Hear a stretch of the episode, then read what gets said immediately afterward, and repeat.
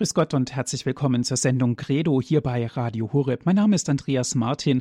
Ich freue mich, dass Sie jetzt mit dabei sind. Wir befinden uns wieder im Grundkurs der Philosophie, heute auch wieder mit Herrn Dr. Egger, der uns gleich aus Brixen zugeschaltet ist. In der letzten Sendung haben wir uns mit der Scholastik beschäftigt. Ganz konkret heute geht es um Bernhard von Clairvaux.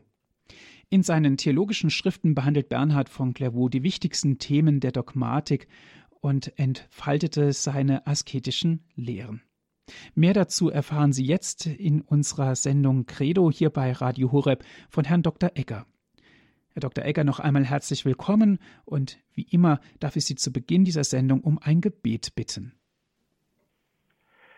Liebe Hörerinnen und Hörer, ich darf Sie auch meinerseits sehr herzlich zu dieser heutigen Sendung begrüßen und ich bedanke mich für die freundlichen Worte der Einführung. Bevor ich mit meinen Ausführungen beginne, darf ich Sie bitten, dass wir miteinander ein Gebet sprechen, damit der Geist Gottes uns durch diese Sendung begleiten möge. Im Namen des Vaters und des Sohnes und des Heiligen Geistes. Amen. Komm, Heiliger Geist, und erfülle die Herzen deiner Gläubigen und entzünde in ihnen das Feuer deiner Liebe. Sende aus deinen Geist und alles wird neu geschaffen und du wirst das Angesicht der Erde erneuern. Dann wollen wir uns an die Mutter Gottes wenden und sie um ihr fürbittendes Gebet bitten. Gegrüßet seist du, Maria, voll der Gnade, der Herr ist mit dir, du bist gebenedeit unter den Frauen, und gebenedeit ist die Frucht deines Leibes, Jesus. Heilige Maria, Mutter Gottes, bitte für uns Sünder, jetzt und in der Stunde unseres Todes. Amen. Dann wenden wir uns auch an die Engel und bitten sie um ihr Geleit. Engel Gottes, unsere Beschützer, denen des höchsten Vaterliebe uns anvertraut hat, erleuchtet, beschützt, regiert und leitet uns. Amen. Und schließlich wollen wir uns noch an einige Heilige und Selige wenden, die sich in besonderer Weise mit philosophischen Fragen aus christlicher Sicht beschäftigt haben. Heiliger Augustinus, bitte für uns. Heiliger Thomas von Aquin, bitte für uns. Heilige Edith Stein, bitte für uns. Seliger Kardinal Newman, bitte für uns. Und seliger Papst Johannes Paul II, bitte für uns. Im Namen des Vaters und des Sohnes und des Heiligen Geistes. Amen. Liebe Hörerinnen und Hörer, wir kommen heute zu einer sehr bekannten Gestalt, nämlich zu Bernhard von Clairvaux.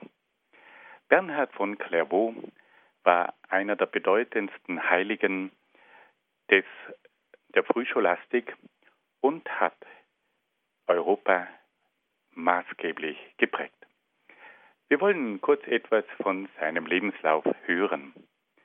Bernhard von Clairvaux wurde im Jahr 1090 in Fontaines in Frankreich geboren. Mit 21 Jahren trat er in das Zisterzienserkloster von Citeaux ein. Bei seinem Klostereintritt hatte er gleich eine ganze Gruppe von Freunden mitgebracht, die mit ihm in dieses Kloster eingetreten ist. Bereits drei Jahre später, im Alter von 24 Jahren, wurde er zum Abt des neuen Klosters von Clairvaux gewählt. Clairvaux, das heißt auf Deutsch das helle Tal. Es war ein wunderbar helles Tal, das es heute noch gibt natürlich, und in diesem Tal hat er ein neues Kloster gegründet, das weltberühmt werden sollte. Und nach diesem Kloster wurde dann auch der heilige Bernhard benannt. Der heilige Bernhard vom hellen Tal. Bernhard von Clairvaux. Bernhard von Clairvaux gilt auch als Begründer der mittelalterlichen Mystik im Abendland. Er hat sich also in besonderer Weise mit der Spiritualität beschäftigt und eine Mystik entwickelt, die bis heute nachwirkt. Er hat aber auch eine Erneuerung des Zisterzienserordens eingeleitet und 67 neue Klöster gegründet. Wir erinnern uns, die Zisterzienser sind ein Reformorden der Benediktiner. Die Zisterzienser sind wesentlich strenger als die Benediktiner und haben eine Erneuerung des benediktinischen äh, Ordensideals angestrebt. Und sie haben damals vor allem in einsamen Gegenden ihre Klöster errichtet, wo sie sich ganz dem Gottesdienst und auch dem Gebet und der Nächstenliebe hingeben konnten. Bernhard von Clairvaux war aber auch als Friedensstifter unterwegs. Er bemühte sich um den Frieden unter den vielen, vielen Gruppierungen, die sich immer wieder gegenseitig bekämpften und befehdeten. Er bemühte sich auch um die Beilegung der abendländischen Spaltung der Kirche, die durch das gleichzeitige Auftreten mehrerer Päpste zustande gekommen war. Es hatte sich nämlich damals folgende Situation gegeben, ergeben. In der Zeit des Hochmittelalters, des Frühmittelalters, gab es mehrere Päpste gleichzeitig. Da wählte man einen Papst, dann erklärte eine Gruppe, dass diese Papstwahl nicht gültig sei, wählte einen anderen Papst und dann gab es zwei Päpste. Dann wollte man die beiden Päpste absetzen und wählte einen dritten. Die bei den früheren Päpste sind aber nicht zurückgetreten und so hatte man schließlich drei Päpste nebeneinander. Eine unvorstellbare Situation. Und die Gläubigen wussten nicht mehr, wer nun der rechtmäßige Papst sei. Und so kam es zum sogenannten abendländischen Schisma, zur abendländischen Haltung der Kirche. Die Gläubigen waren verwirrt. Die Gläubigen wussten nicht mehr, welchem Papst sie nun folgen sollten. Und das dauerte einige Jahrzehnte lang. Und da hat sich nun Bernhard von Clairvaux darum bemüht, diese untragbare Situation zu beenden. Und er versuchte dazu hinzuwirken, darauf hinzuwirken, dass schließlich nur mehr ein Papst die Kirche regieren sollte. Das ist ihm aber nicht gelungen.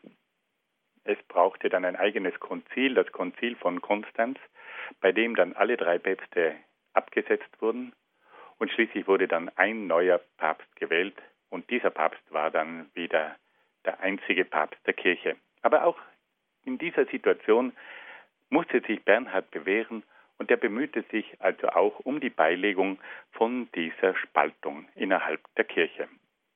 Bernhard von Clairvaux war dann auch Kreuzzugsprediger. Er bemühte sich im Rahmen dieser Kreuzzüge, die ja zur Befreiung des Heiligen Landes von der islamischen Herrschaft beitragen sollten, auch auf seine Weise, indem er als Kreuzzugsprediger auftrat. Die Folge war, dass der zweite Kreuzzug zustande kam und dieser Kreuzzug erlitt dann aber einen ungeheuren Misserfolg.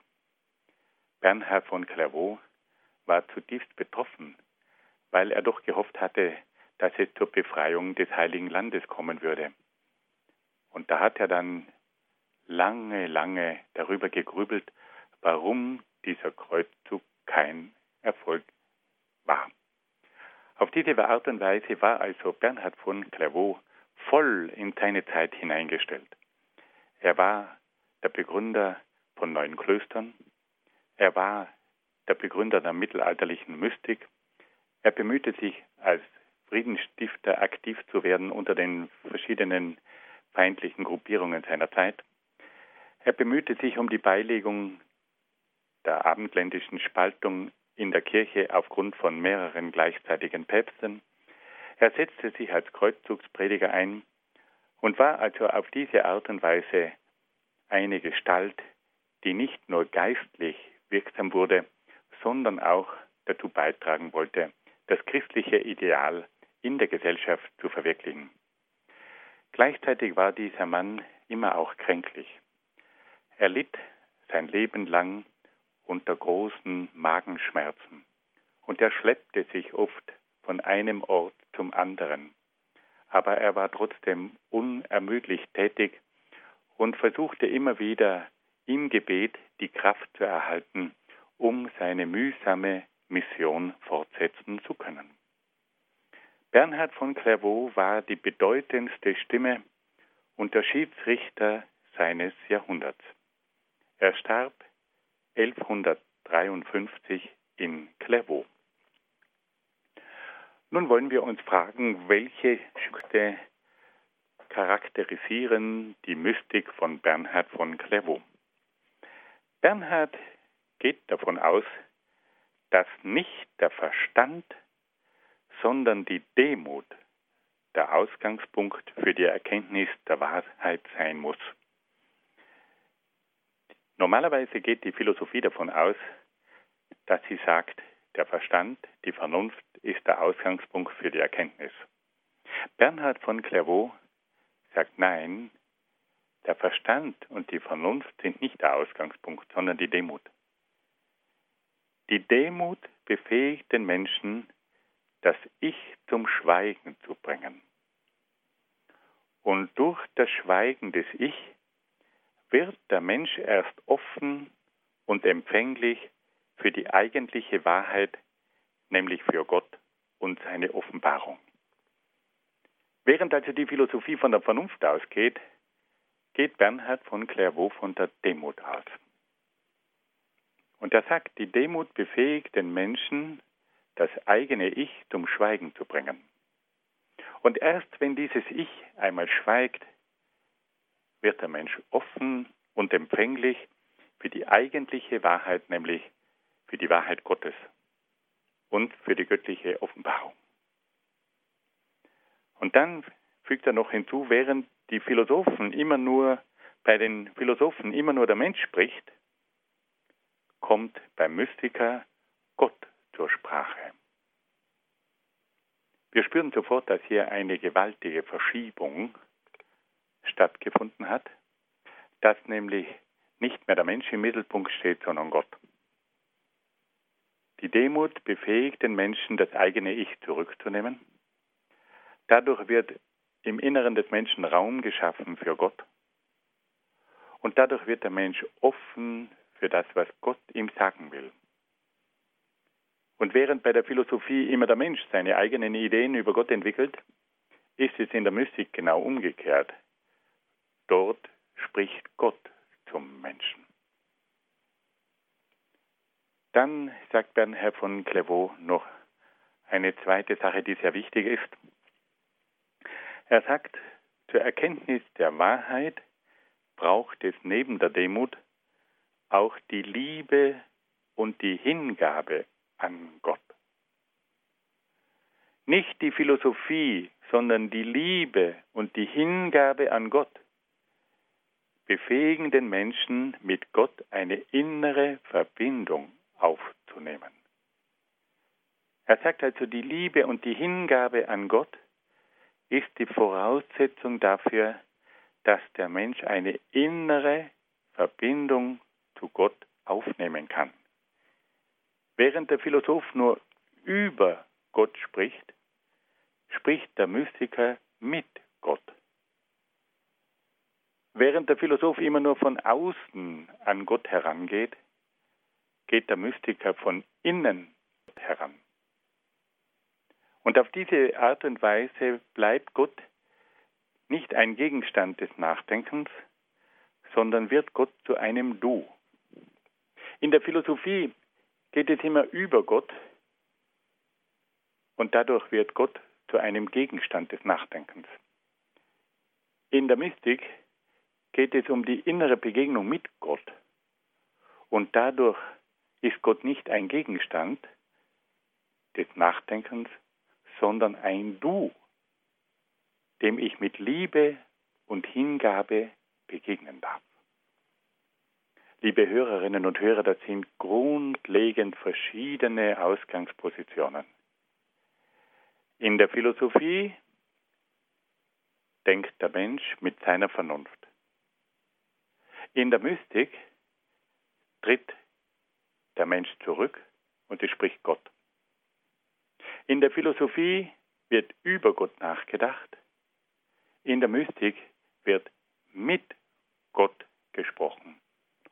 In der Philosophie ist Gott ein Gegenstand. In der Mystik ist Gott ein Du. In der Philosophie ist es die Vernunft, die den Zugang zu Gott sucht. In der Mystik ist es die Liebe und die Hingabe, die eine direkte Verbindung zu Gott schafft. Wir alle erkennen sofort, dass die Mystik einen ganz anderen Zugang zu Gott vermittelt. Der Mensch tritt zurück und Gott tritt in den Mittelpunkt. In der Mystik ist die Liebe und die Hingabe entscheidend. Die Liebe und die Hingabe ermöglicht einen inneren Zugang zu Gott. Und durch diesen inneren Zugang zu Gott wird Gott zum Du. Aber es geht noch weiter. Durch die Liebe und die Hingabe an Gott kommt es zur inneren Öffnung des Menschen gegenüber Gott. Gott kann nun den Menschen in seinem innersten Herzen erfassen. Dadurch kommt es zur Ekstase, zum Heraustreten des Menschen aus seinem eigenen Ich und zur mystischen, spirituellen Vereinigung mit Gott. Während also in der Philosophie die Gotteserkenntnis das Ziel ist, führt die Mystik zur Gotteserfahrung. Und da sind wir nun beim Kernpunkt der Mystik.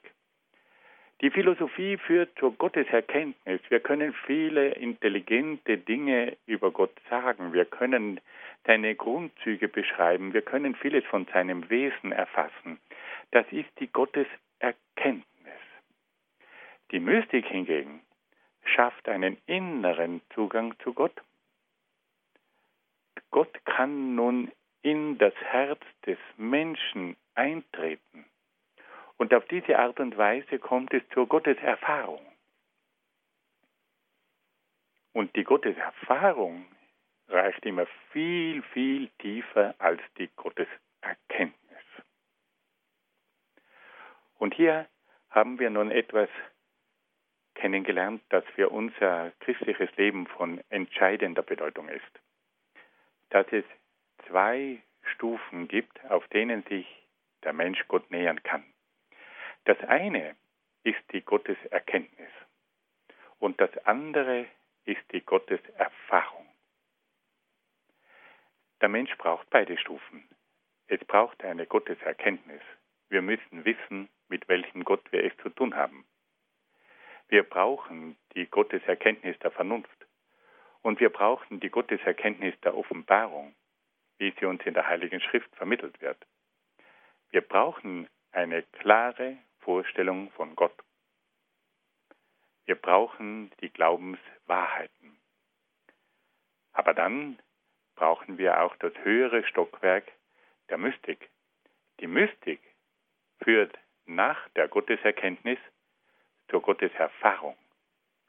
Die Mystik eröffnet den inneren Zugang zu Gott. In der Mystik wird unser Herz von Gott berührt. Und in der Mystik kommt es zur Begegnung mit Gott. In jungen Jahren ist häufig die Gotteserkenntnis das Wichtigste.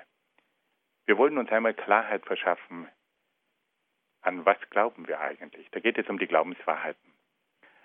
Aber wenn der Mensch dann einmal eine klare Vorstellung von seinem Glauben hat, dann möchte er tiefer in Gott eindringen. Und da beginnt nun die Mystik. Da beginnt nun der spirituelle, spirituelle Weg zu Gott. Und da kommt es nun zur Begegnung mit Gott. Da kommt es zur Gotteserfahrung. Da spüren wir plötzlich, wie Gott uns liebt da spüren wir plötzlich, wie Gott unsere Seele erfüllt, wie uns sein inneres Licht erleuchtet. Und das ist natürlich eine viel, viel intensivere Begegnung mit Gott als auf der Ebene der Gotteserkenntnis. Wir brauchen beide Zugänge zu Gott, die Gotteserkenntnis und die Gotteserfahrung. Und da darf ich nun ganz kurz einen Gedanken einschieben, der mir sehr wichtig erscheint. In der heutigen Zeit erleben wir eine sehr starke Strömung einer religiösen Mystik. Die Menschen suchen heute die Erfahrung des Göttlichen. Sie suchen die Erfahrung des Absoluten. Und dabei kommt es aber oft zu einer tragischen Verwirrung. Dadurch, dass die Menschen gleich in der Spiritualität zu Gott vorstoßen wollen, kommt es oft zu Fehlentwicklungen. Es gibt nämlich heute eine ganze Menge von mystischen Angeboten, gerade im Bereich der Esoterik. Die Esoterik vermittelt dem Menschen eine religiöse Erfahrung. Die östlichen Religionen sprechen immer von der Erfahrung des Göttlichen. Und dabei wird aber oft übersehen, dass man zunächst einmal sich die Frage stellen muss, was ist denn eigentlich dieses Göttliche? Man kann sich nicht einfach in das Göttliche hineinbegeben, ohne zu wissen, um was es beim Göttlichen geht. Und deswegen müssen wir in der heutigen Zeit Wert darauf legen, dass wir auch uns mit der Frage der Gotteserkenntnis auseinandersetzen. Wenn wir nicht mehr wissen, um welchen Gott es geht, wenn es nur mehr um das verschwommene Göttliche geht, dann landen wir sehr leicht in der Esoterik. Dann sind wir sehr rasch im Okkultismus. Dann landen wir womöglich in der Magie. Und deswegen müssen wir darauf Wert legen, dass in der heutigen Zeit beide Zugänge zu Gott gepflegt werden. Die Gotteserkenntnis, die sich die Frage stellt, gibt es Gott? Wer ist Gott? Welche Züge hat er? Was sagt uns die christliche Offenbarung? Und erst wenn klar ist, wer Gott ist, dann können wir den mystischen Zugang zur Gotteserfahrung eröffnen. Wir brauchen also heute beide Stufen. Die Gotteserkenntnis, damit wir wissen, mit welchem Gott wir es zu tun haben, und dann die Gotteserfahrung auf dem Gebiet der Spiritualität. Wenn wir den Weg der Gotteserkenntnis nicht beschreiten, bevor wir zur Gotteserfahrung übergehen, dann riskieren wir den Absturz in eine esoterische Mystik. Dann werden wir sehr leicht zu Opfern von irgendwelchen religiösen Erfahrungen, von irgendwelchen mystischen Erfahrungen, die nicht mehr auf der Grundlage des Christentums bestehen. Und so können wir bei Bernhard von Clairvaux lernen, dass es die Gotteserkenntnis und die Gotteserfahrung braucht. Zum Schluss noch einen Gedanken von Bernhard von Clairvaux, der sagt, dass die Gotteserfahrung zur Erfüllung des Menschen führt. Bernhard von Clairvaux sagt, dass der Mensch durch die Mystik die Fähigkeit hat, das Absolute zu erfahren. Der Mensch ist auf das Absolute hin geschaffen und kann nur im Absoluten seine wahre Erfüllung finden. Wir hören hier auch die berühmten Worte von Augustinus. Unruhig ist unser, bis es nicht ruht in dir, o oh Gott. O oh Gott, du hast uns auf dich hin geschaffen und unruhig ist unser Herz, bis es nicht ruht in dir. Auch Bernhard von Clairvaux weist darauf hin, dass der Mensch auf das Absolute, auf Gott hin geschaffen ist und dass er nur in Gott seine wahre Erfüllung finden kann. Wenn sich der Mensch nicht um das Absolute bemüht, kann er seine Erfüllung und seine Vollendung nicht finden. Aber Bernhard von Clairvaux sagt das auch, die Beziehung zum Absoluten nicht nur eine Sache der Erkenntnis ist. Es genügt nicht, dass ich erkenne, dass es etwas Absolutes gibt, sondern es braucht die Vereinigung mit dem Absoluten. Bernhard von Clairvaux sagt also ganz deutlich, dass der Mensch auf das Absolute hin geschaffen ist. Er kommt von Gott und er ist auf Gott ausgerichtet. Aber es kommt nun darauf an, wie diese Beziehung zum Absoluten aufgebaut wird. Der erste Schritt ist die Erkenntnis, dass es etwas Absolutes gibt. Aber der eigentliche Schritt ist dann die Vereinigung mit dem Absoluten.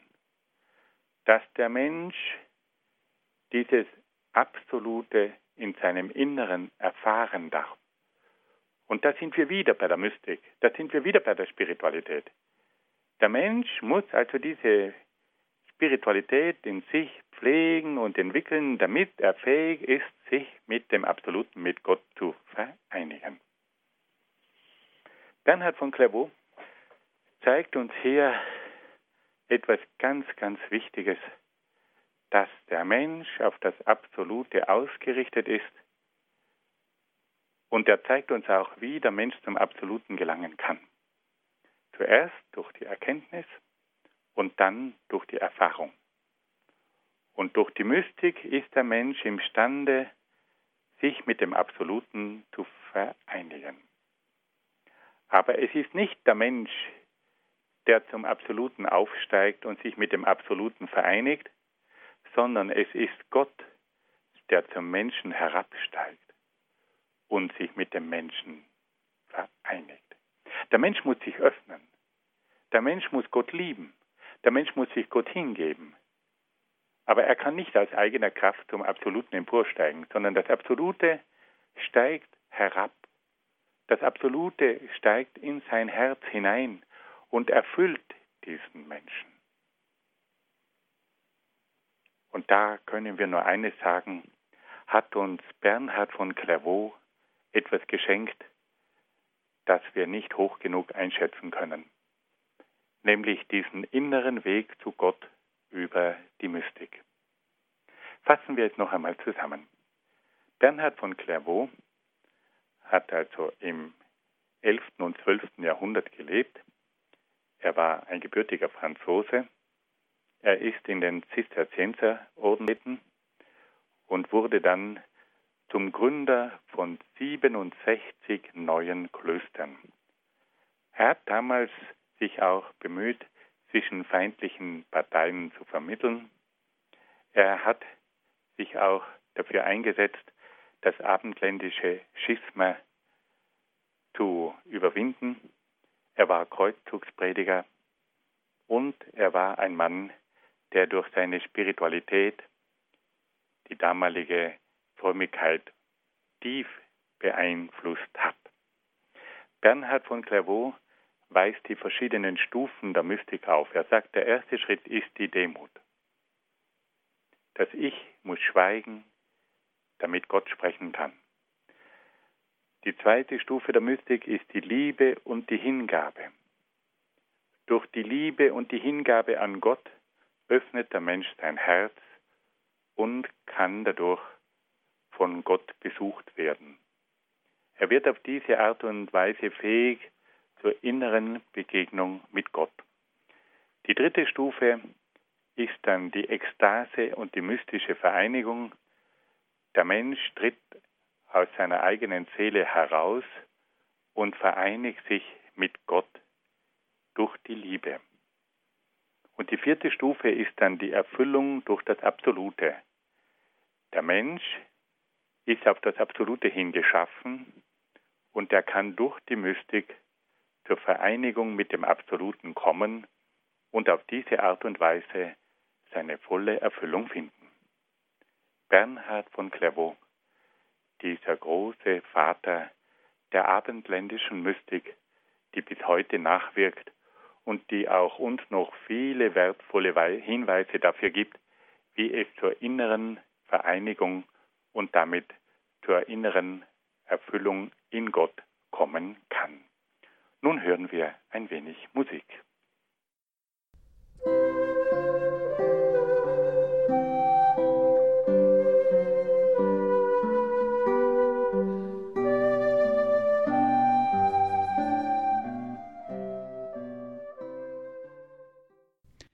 Herzlich willkommen in der Sendung Credo hier bei Radio Horeb. Wir befinden uns wieder im Grundkurs der Philosophie. Mit Herrn Dr. Peter Ecker sind wir aus Brixen verbunden. Liebe Zuhörer, genauer geht es heute um Bernhard von Clairvaux, Abt und Kirchenlehrer. Hören Sie nun weitere Gedanken von Herrn Dr. Ecker aus Brixen.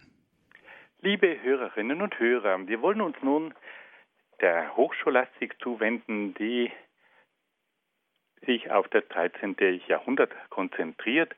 Im 13. Jahrhundert erreichte die Scholastik ihren Höhepunkt. Und da gibt es nun auch wieder einige Dinge zu sagen, bevor wir uns auf die einzelnen Denker dieser Epoche einlassen. Das 13. Jahrhundert war das Jahrhundert der großen Bildungsstätten, der großen Universitäten.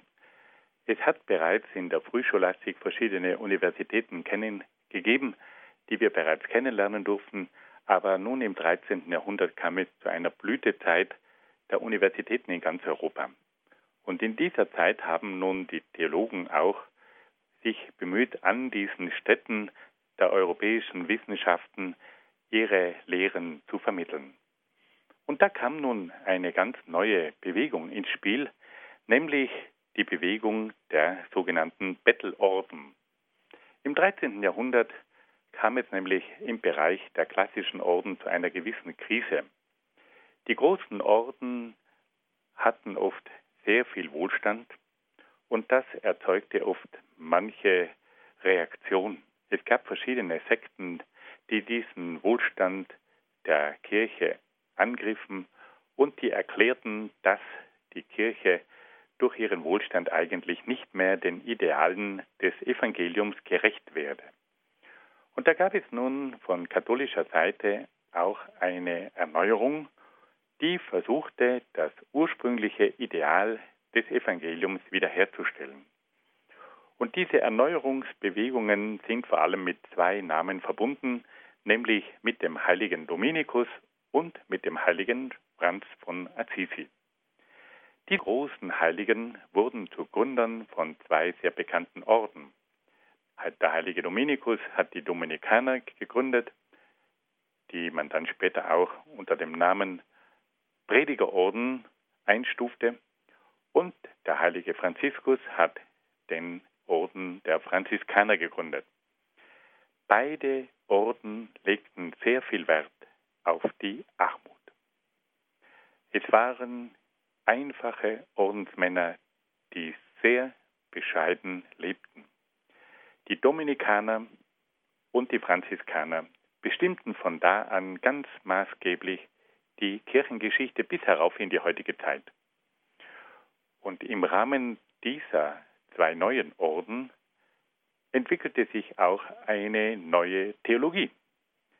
Der heilige Dominikus legte großen Wert darauf, dass seine Ordensbrüder theologisch gebildet seien, weil er nämlich verstanden hat, dass man in der damaligen Zeit gegen diese verschiedenen Irrlehren und gegen die verschiedenen sektiererischen Gruppen nur mit einer gediegenen Theologie und Katechese bestehen konnte. Er legte also Wert darauf, dass die Ordensbrüder theologisch hochgebildete Männer waren, die imstande waren, mit den verschiedenen sektiererischen Gruppen in einen Dialog zu treten. Sie sollten nicht mit Waffengewalt diese verschiedenen heretischen Gruppen zurückdrängen, sondern sie sollten sich darum bemühen, diese Menschen durch ihr persönliches Beispiel, aber auch durch ihre gediegene Theologie vom katholischen Glauben zu überzeugen. Aber auch der heilige Franziskus hat verstanden, dass es eine gute Theologie brauchte, um mit den verschiedenen Gruppierungen ins Gespräch kommen zu können. Und der bekannteste Mann aus dem Franziskanerorden war damals der heilige Antonius von Padua. Der heilige Antonius von Padua ist uns allen bekannt. Wenn wir irgendetwas verloren haben, dann wenden wir uns an den heiligen Antonius. Aber der heilige Antonius war ein bisschen mehr als der Heilige, der für die verlorenen Gegenstände zuständig ist. Antonius war ein großer Theologe. Und er gehörte ursprünglich dem Orden der Augustiner Chorherren an. Aber er lernte dann in Portugal, in seiner Heimat, die ersten Franziskaner kennen. Und da hat er sich entschlossen, Franziskaner zu werden. Und er kam dann auf langen Umwegen bis nach Italien. Und in Italien hat dieser hochgelehrte Mann sehr bald verstanden, dass es notwendig war, dass seine jungen Ordensbrüder eine gediegene theologische Ausbildung erhielten. Franziskus war nicht so ganz begeistert von dieser hohen Theologie. Ihm ging es mehr um Ideal der Liebe. Aber Antonius hat dann sich an Franziskus gewandt und ihn gefragt, ob er es nicht doch erlauben würde, dass man eine theologische Ausbildungsstätte für die jungen Ordensbrüder einrichten würde. Und da hat dann Franziskus einen ganz berühmten Brief geschrieben, in dem sinngemäß Folgendes steht. Ja, er ist damit einverstanden, dass die Brüder sich auch der Theologie widmen, aber unter einer Voraussetzung, dass sie gleich viel beten wie studieren. Franziskus hat also etwas verstanden, dass die Theologie nur möglich ist mit viel, viel Gebet. Also er erlaubte das Studium der Theologie unter der Voraussetzung, dass die Studenten gleich viel beten, wie sie studieren. Und da kann man nur eines sagen, es wäre schön, wenn das auch heute noch beachtet würde. Wer heute Theologie studiert, muss sehr viel beten. Die Theologie ist nicht einfach nur eine Wissenschaft der Erkenntnis und der Logik, sondern die Theologie ist immer gebunden an das Gebet, an den Heiligen Geist. Man kann Theologie nur im Heiligen Geist studieren. Wenn das nicht der Fall ist, dann kommt es sehr leicht zu Abwägen. Dann beginnen die Theologen ihre eigenen Theorien zu entwickeln und sind nicht mehr Diener des Heiligen Geistes und der kirchlichen Lehre. Auf den Punkt gebracht. Im Hochmittelalter gab es also zwei neue Orden, den Orden der Dominikaner und den Orden der Franziskaner. Und beide bemühten sich um eine Erneuerung der Kirche und auch um die Rückgewinnung von verschiedenen sektiererischen Gruppen. Und dazu brauchten sie auch ein solides theologisches Rüstzeug. Und aus diesem Grund haben nun diese Orden sich darum bemüht, eine solide Theologie zu entwickeln. Und diese Theologie wurde von ganz großen, überragenden Theologen geprägt. Die Dominikaner brachten zwei überragende Denker hervor, nämlich den heiligen Albert den Großen und Thomas von Aquin. Bei den Franziskanern hingegen war es der heilige Bonaventura, der als Theologe auch in ganz Europa bekannt war. Wir wollen uns nun dem ersten dieser großen Theologen zuwenden, nämlich dem heiligen Albert dem Großen. Wir wollen zunächst einige Etappen aus seinem Leben kennenlernen, weil das Leben immer wieder wichtig ist, um nicht nur die Person, sondern auch die Lehre eines Theologen besser zu verstehen. Albert der Große oder Albertus Magnus, wie er auch genannt wird, wurde im Jahr 1207 in Lauingen an der Donau geboren. Er ist also ein Süddeutscher und er studierte in Padua. Und zwar, was hat der Mann studiert? Naturwissenschaften, Medizin und Philosophie. Er interessierte sich für alle Wissenschaften und muss ein nimmermüder Forscher gewesen sein. In Padua, an dieser berühmten Universitätsstadt, an dieser berühmten Universität, lernte er den Dominikanerorden kennen. Und er tritt dort in den Orden ein und wirkte als Lektor. Man hat sehr bald verstanden, dass es sich um einen überragenden Wissenschaftler und Dialogen handelte und hat ihn dann überall herumgeschickt. Albertus Magnus wirkte in Hildesheim, in Freiburg, in Regensburg, in Straßburg und in seinem geliebten Köln. Dann wirkte er viele Jahre auch als Professor in Paris und in Köln. Viele Jahre war er auch Prior des Dominikanerordens in Deutschland. Und für kurze Zeit war er auch Bischof von Regensburg. Aber weil er doch schon in einem fortgeschrittenen Alter war, hat er den Papst gebeten, ihn von diesem Amt zu entbinden. Und so konnte er dann in den letzten Jahren seines Lebens wieder als Lehrer tätig sein und er starb schließlich um 1200, 1280 in Köln. Das Werk dieses Heiligen ist unvorstellbar groß. Wenn man sich einmal vorstellt, dass dieser Mann als Mitglied des Bettel, eines Bettelordens alle Wege zu Fuß zurücklegen musste, dann kann man sich einmal vorstellen, unter welchen Mühen dieser Mann gewirkt hat. Er musste mehrmals von Italien nach Deutschland zu Fuß marschieren. Er war dort an verschiedenen Städten und Orten tätig.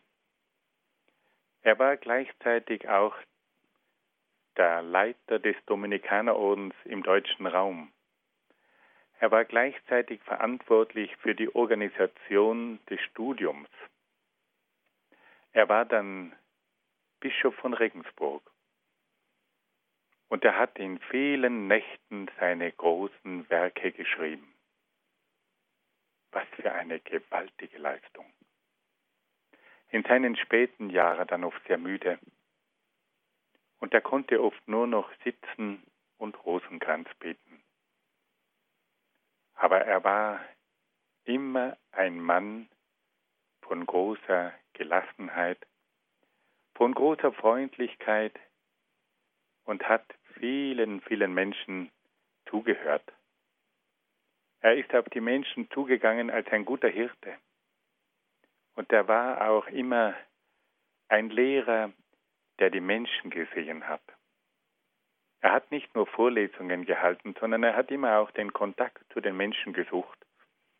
Und er muss ein unheimlich begeisternder Lehrer gewesen sein, weil seine Schüler sich auch in späteren Jahren immer wieder an diesen sprühenden Geist erinnert haben.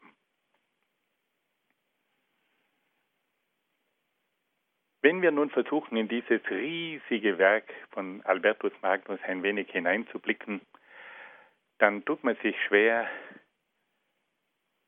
mit der Frage, was ist jetzt das Wichtigste in diesem gewaltigen Gebäude?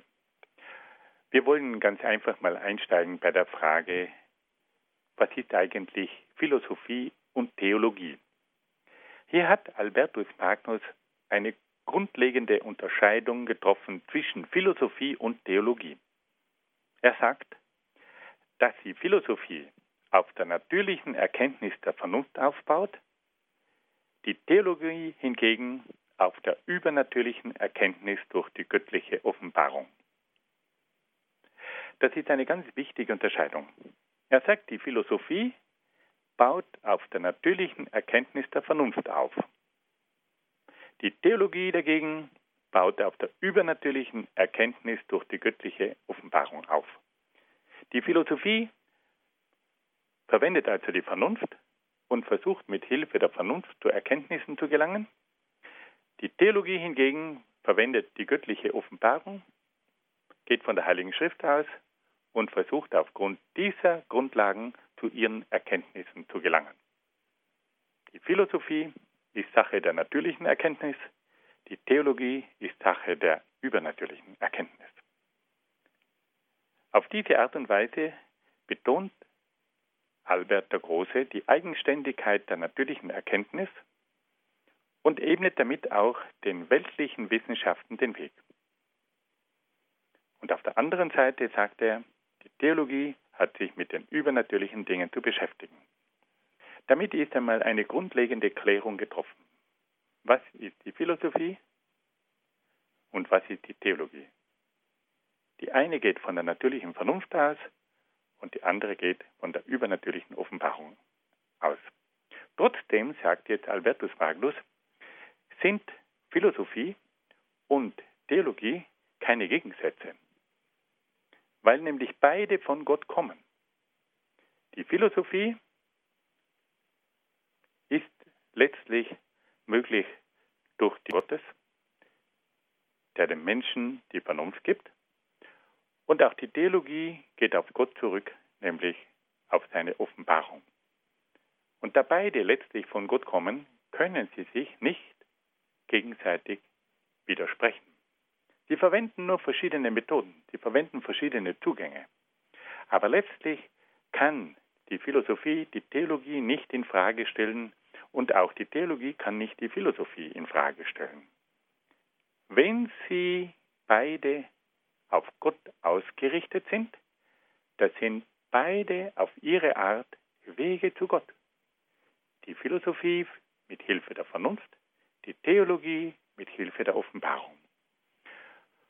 Und diese Aussage ist bis heute von großer Bedeutung, weil nämlich immer wieder behauptet wird, dass es auf der einen Seite die Naturwissenschaft gibt, die mit Hilfe der Vernunft die Welt erklärt, und auf der anderen Seite gibt es die Theologie, die mit Hilfe der Offenbarung die Welt erklärt.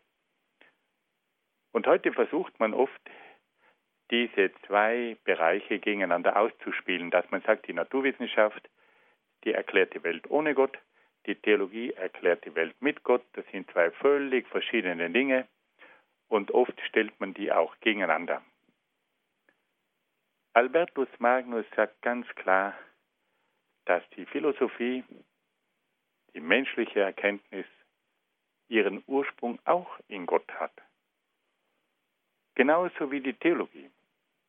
Und dass deswegen zwischen den beiden eigentlich kein Gegensatz sein kann.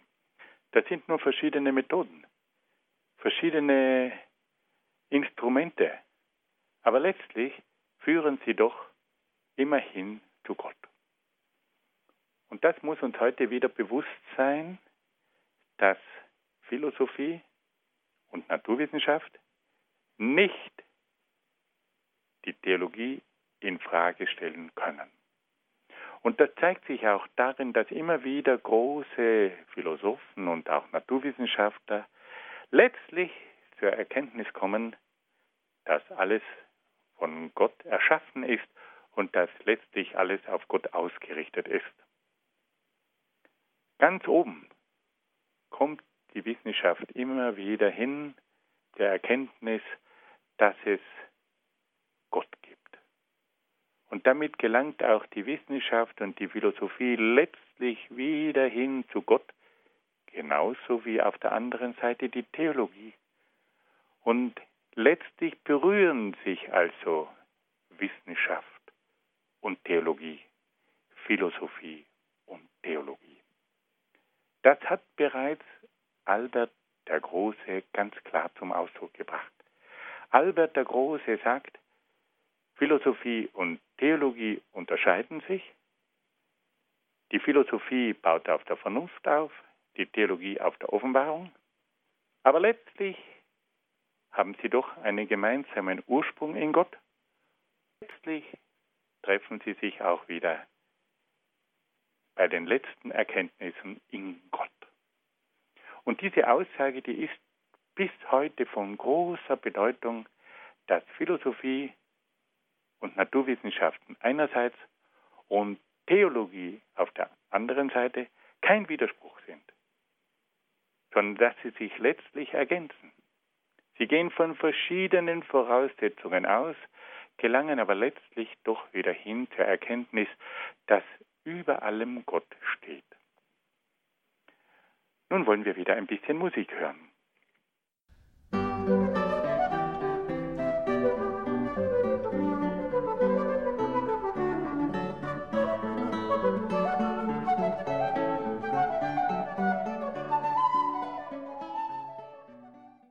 Liebe Hörerinnen und Hörer, wir wollen uns nun einer weiteren Frage zuwenden, mit der sich der heilige Albert der Große beschäftigt hat. Albert der Große fragt sich, wie kann der Mensch die Existenz Gottes erkennen? Und da sagt er nun, dass der Mensch die Möglichkeit hat, über die Betrachtung der Welt die Existenz Gottes mit seinem zu erfassen. Er sagt, dass die Ordnung in der Welt dem Menschen die Weisheit Gottes vermittelt. Die Erhaltung der Welt zeigt dem Menschen die Macht Gottes, die Tatsache, dass dieser Kosmos immer erhalten bleibt und nicht in sich zusammenbricht, dass diese großen Vorgänge im Kosmos immer nach einer regelmäßigen Gesetzmäßigkeit fortdauern, die zeigt dem Menschen, dass Gott die Macht hat, diesen Kosmos in seinem Dasein zu erhalten. Albert der Große sagt, dass aber auch die Vollkommenheit der Welt wichtig ist für die Erkenntnis Gottes, weil nämlich die Vollkommenheit der Welt dem Menschen zeigt, dass Gott der unendlich Vollkommene ist. Und die Größe der Welt zeigt dem Menschen noch einmal seine Macht. Auf diese Art und Weise zeigt also Albertus Magnus, dass der Mensch über die Natur und über den Kosmos erkennen kann, dass es Gott gibt und dass der Mensch über die Natur und über den Kosmos auch bestimmte Wesenszüge von Gott erkennen kann. Der Kosmos, die Ordnung des Kosmos zeigt dem Menschen die Weisheit Gottes. Die Erhaltung der Welt zeigt dem Menschen die Macht Gottes. Die Vollkommenheit der Welt zeigt dem Menschen auch die unendliche Vollkommenheit Gottes. Auf diese Art und Weise ist es also für den Menschen möglich, in der Ordnung des Kosmos und in der Vollkommenheit der Natur die Intelligenz, die Weisheit, die Macht und die Güte Gottes zu erkennen. Dann beschäftigt sich der heilige Albert mit der Schöpfung. Und da versucht er nun zu zeigen, dass die Schöpfung nicht einfach durch einen Ausfluss aus Gott hervorgehen kann. Es wurde nämlich immer wieder in der Philosophie die Ansicht vertreten, dass der Kosmos und die Welt ein Ausfluss aus Gott seien. Gott ist die Quelle und die Welt ist ein Ausfluss aus dieser Quelle. Und da sagt nun Albert der Große Folgendes. Die Welt unterscheidet sich doch grundlegend von Gott. Gott ist unendlich, die Welt ist endlich. Gott ist unbegrenzt, die Welt ist begrenzt. Gott ist vollkommen, die Welt ist nicht vollkommen. Gott ist absolut, die Welt ist relativ. Gott ist vollendet, in der Welt gibt es das Leid, in der Welt gibt es den Tod, in der Welt gibt es den Krieg. Da sind solche Unterschiede, dass man nicht sagen kann, die Welt ist ein Ausfluss aus Gott. Weil wenn die Welt ein Ausfluss aus Gott wäre, dann könnte man die Unterschiede zwischen Gott und der Welt nicht erklären. Wenn aus dem Unendlichen Gottes etwas hervorgeht, dann müsste das ja auch unendlich sein. Aber sagt Albertus Magnus, seht ihr denn nicht die Unterschiede? Gott ist absolut, die Welt ist relativ. Gott ist unendlich, die Welt ist endlich. Gott ist unbegrenzt, die Welt ist begrenzt. Gott ist vollendet, in der Welt gibt es das Leid, den Tod, diesen Krieg und alle diese Dinge. Und er sagt, es gibt also so große Unterschiede zwischen Gott und der Welt, dass die Welt unmöglich ein Ausfluss aus Gott sein kann. Jetzt, wenn die Welt kein Ausfluss aus Gott sein kann, dann bleibt nur mehr eine Möglichkeit übrig. Dann muss die Welt eine Schöpfung sein. Die Welt ist eine eigene Schöpfung Gottes. Sie ist nicht ein Ausfluss Gottes. Und jetzt, liebe Hörerinnen und Hörer, müssen wir uns wieder auf ein aktuelles Thema einlassen. In der heutigen Zeit wird nämlich auch in der Esoterik wieder behauptet, dass die Welt ein Ausfluss aus dem Göttlichen sei. Da gibt es diesen göttlichen Urgrund und aus diesem göttlichen Urgrund geht dann der Kosmos und die Welt hervor. Und auf diese Art und Weise wird dann plötzlich der Kosmos zu etwas Göttlichem, die Welt wird zu etwas Göttlichem, die Natur ist göttlich und der Mensch ist göttlich. Das ist die Lehre der Esoterik. Wir haben also einen göttlichen Urgrund und aus diesem Urgrund geht der Kosmos hervor und aus diesem Kosmos geht die Welt hervor und dann kommen wir zur Natur und dann kommen wir zum Menschen. Und weil alle diese Dinge aus dem göttlichen Urgrund hervorgehen, deswegen sind alle diese Dinge letztlich göttlich.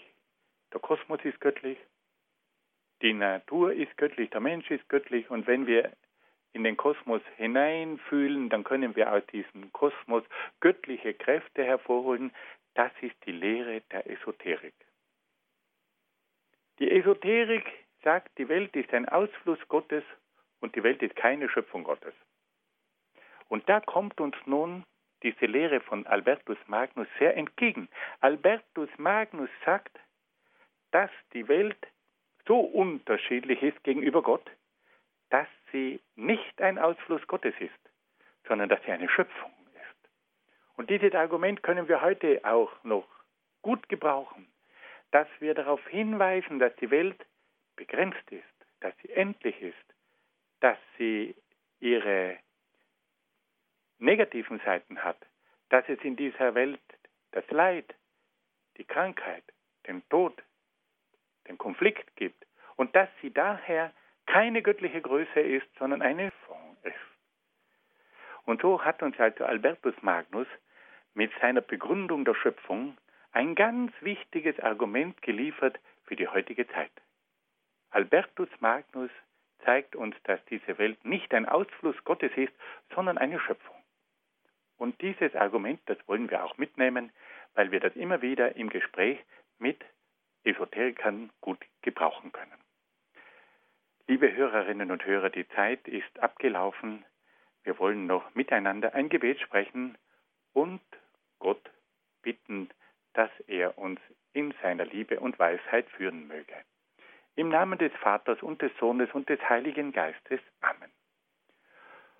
O Gott, wir danken dir für diese großen Heiligen, die uns immer wieder zeigen, wie wir hinkommen zu dir. Wir danken dir für den heiligen Bernhard von Clairvaux, der uns den Weg der Mystik gezeigt hat. Und wir danken dir auch für den heiligen Albert den Großen, der uns durch seine Lehre von Gott und durch seine Lehre über die Schöpfung in unserem Glaubenswissen einiges deutlich gemacht hat. Amen. Herzlichen Dank, Herr Dr. Egger, für diese Ausführungen, die Sie uns gegeben haben in der Sendung Credo im Grundkurs der Philosophie. Dankeschön auch an Sie, liebe Hörerinnen und Hörer, dass Sie mit dabei gewesen sind. Wie immer gibt es die Sendung auch zum Nachhören auf CD. Rufen Sie unseren CD-Dienst an unter 08323 9675120. Wenn Sie von außerhalb Deutschlands anrufen, 0049 vorab wählen. Weiter geht es mit 8323 9675 120. Auf unserer Internetseite www.hore.org gibt es auch die Sendung zum Herunterladen auf den Computer. Ich darf mich von Ihnen verabschieden, wünsche Ihnen alles Gute und gottesreichen Segen. Auf Wiederhören, sagt Ihnen Ihr Andreas Martin.